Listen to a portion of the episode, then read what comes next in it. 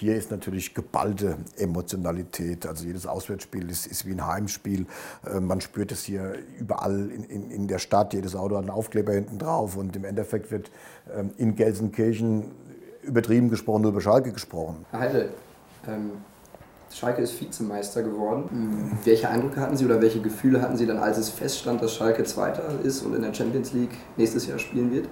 Ich finde, dass man natürlich jetzt in der Arena nach dem Sieg, wenn man ja, unten steht und schaut mal so in die, in, in die Menge rein und dann kriegt man eigentlich noch mehr, oder versteht man, wie wichtig das denn den Menschen ist. Und man merkt auch und spürt auch, welche große Verantwortung man, man hier hat. Und dann ist es ja unbestritten natürlich schon ein schönes Gefühl, wenn man den Eindruck hat, ähm, ich glaube, der trügt nicht, dass man nur in glückliche Gesichter geschaut hat. Also dass, dass die Leute sehr, sehr stolz waren auf, auf die Mannschaft, auf, auch auf, auf Schalke wieder. Und äh, das ist für uns natürlich auch gleich der, der Ansporn, nicht nachzulassen und ähm, weiter in, in der Richtung zu arbeiten, dass wir ähnliche Bilder eben auch in der, in der Zukunft sehen. Aber da muss ich zugeben, ja, das hat dann schon eine gewisse Zufriedenheit ähm, ausgelöst, ähm, um festzustellen, nach, dem schlechten, nach der schlechten Vorsaison, es war nicht alles falsch und wir sind insgesamt alle gemeinsam auf einem guten Weg. Schlechte Vorsaison sprechen Sie gerade an. Ähm, da gab es auch in Bezug auf Ihre Person tatsächlich auch kritische Töne. Ähm, wie sehr hat Sie das in dieser Zeit damals ähm, beschäftigt, in Ihrem ersten Jahr auf Schalke? Also zum einen ist das ja völlig normal und das ist auch völlig richtig.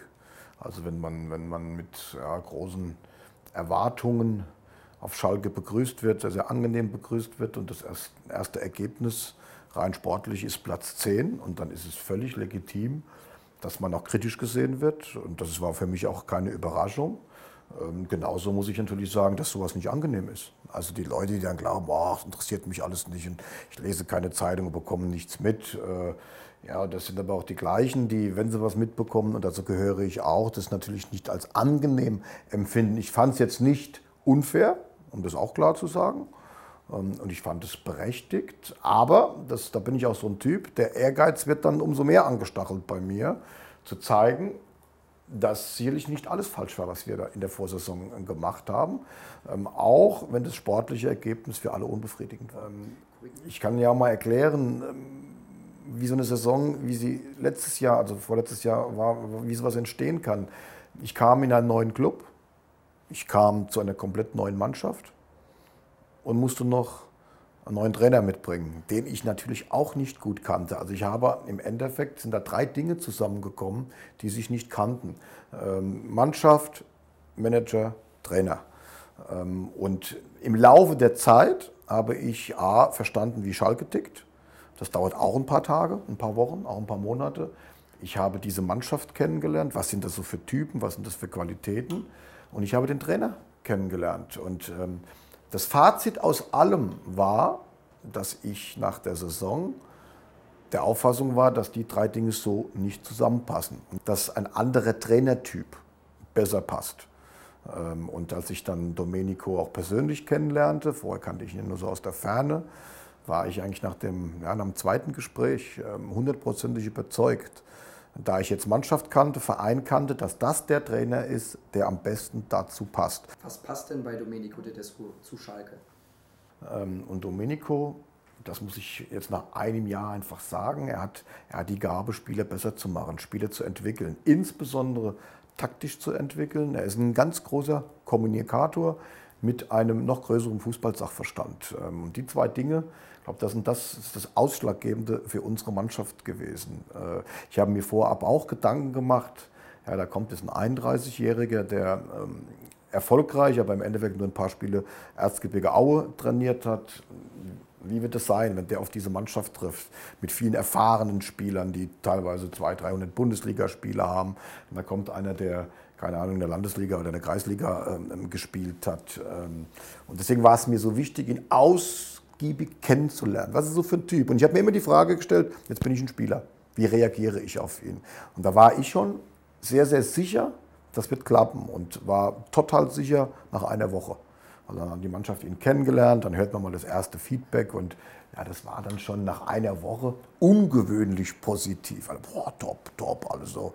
Ähm, und nach dem Trainingslager in Mittersil war ich vollends überzeugt, dass es das Richtige ist, ohne zu ahnen, dass wir so abschneiden, wie wir jetzt abgeschnitten haben. Sind der dienstälteste Manager in der Liga, schon lange im Geschäft und 24 Jahre davon waren in Mainz.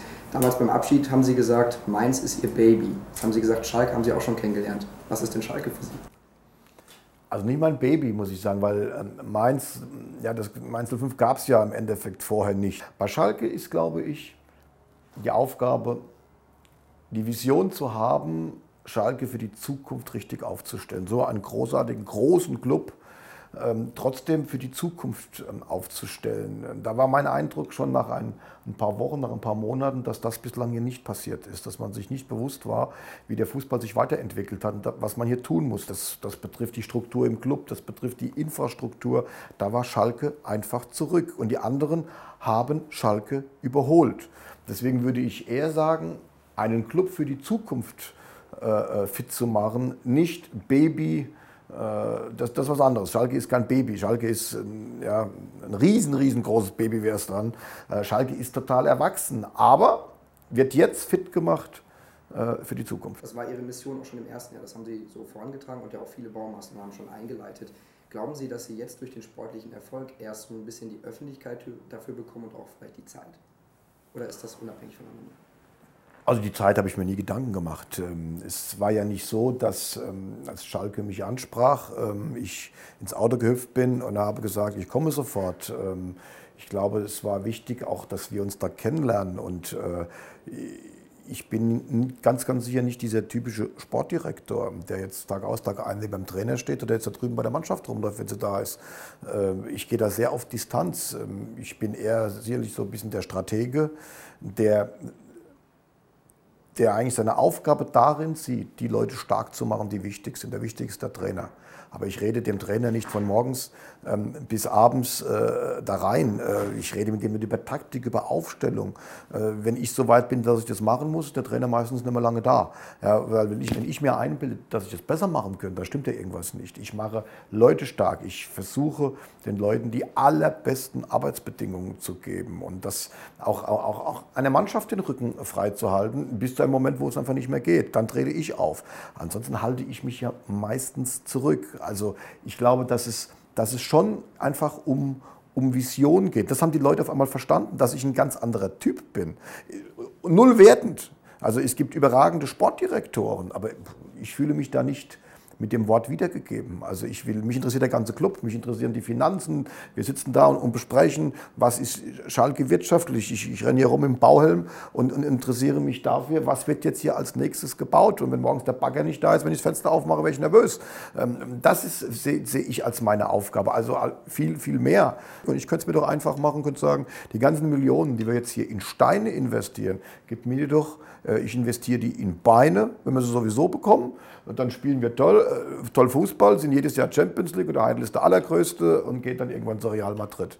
So, das, war nie, das war nie meine Denkweise. Stichwort ähm, in Beine investieren, das ist ja auch immer so das Thema zum Saisonende, Saison.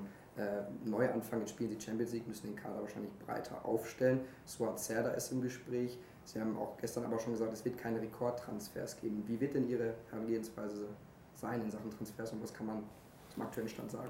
Also A sieht man ja dieses Jahr, dass wir viel, viel weiter sind als, als ähm, die meisten anderen Clubs. Warum? Es ist völlig klar, wer hier Trainer ist. Es ist völlig klar, wie wir Fußball spielen wollen. Und wir konnten sehr früh agieren. Ich glaube, wir haben mit Marc Utt vielleicht den umworbensten deutschen Spieler verpflichten können, der auf dem Markt zu haben war. Und wir haben mit Salih Sané, ja, zumindest mal nach, nach Quote, den zweitbesten äh, Zweikämpfer der Bundesliga. Der beste war Naldo. Das heißt, wir haben Nummer 1 und haben Nummer 2 in unseren Reihen. Ich glaube, dass wir damit zwei richtig gute Transfers schon gemacht haben. Suazerda ist noch nicht perfekt, aber ist auf einem guten Weg. Und dann sieht man auch den Unterschied wieder. Hier zwei sehr erfahrene Spieler und hier ein junger Spieler, wo wir glauben, wo Domenico glaubt, dass der noch lange nicht da ist, wo er hinkommen kann.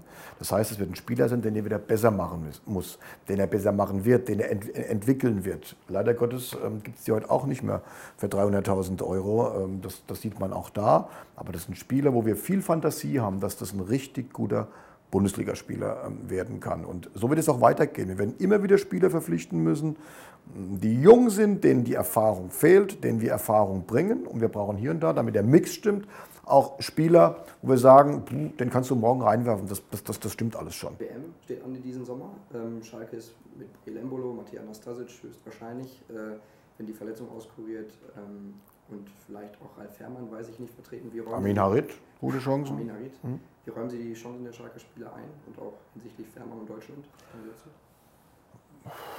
Ja, also Ralle würde ich es gönnen. Ähm, wir haben da bislang nichts gehört. Vielleicht, wenn irgendeine Verletzung, irgendwas passiert, vielleicht ist es, ist es dann noch denkbar, aber weiß ich nicht. Ich würde es ihm auf jeden Fall wünschen. Bei den anderen sieht es so aus, dass sie nominiert werden, aber muss ich natürlich auch klar sagen, also ich bin Deutscher und, und drücke Deutschland natürlich die Daumen, aber sollten die jetzt Spiele haben, mit äh, Marokko oder mit, mit, mit, mit, Serbien oder mit der Schweiz, wo unsere Jungs dabei sind. Ich spiele nicht gerade gegen Deutschland, dann drücke ich die Daumen. Ja, und wir zittern auch alle ein bisschen, dass nichts passiert. Und das Allerwichtigste ist, dass sie, dass sie gesund zurückkommen. Aber es ist doch ähm, für alle Spieler eine überragende Erfahrung, gegen die Besten der Welt zu spielen beim, beim, beim Weltmeisterschaftsturnier. Also da drücken wir alle fest die Daumen.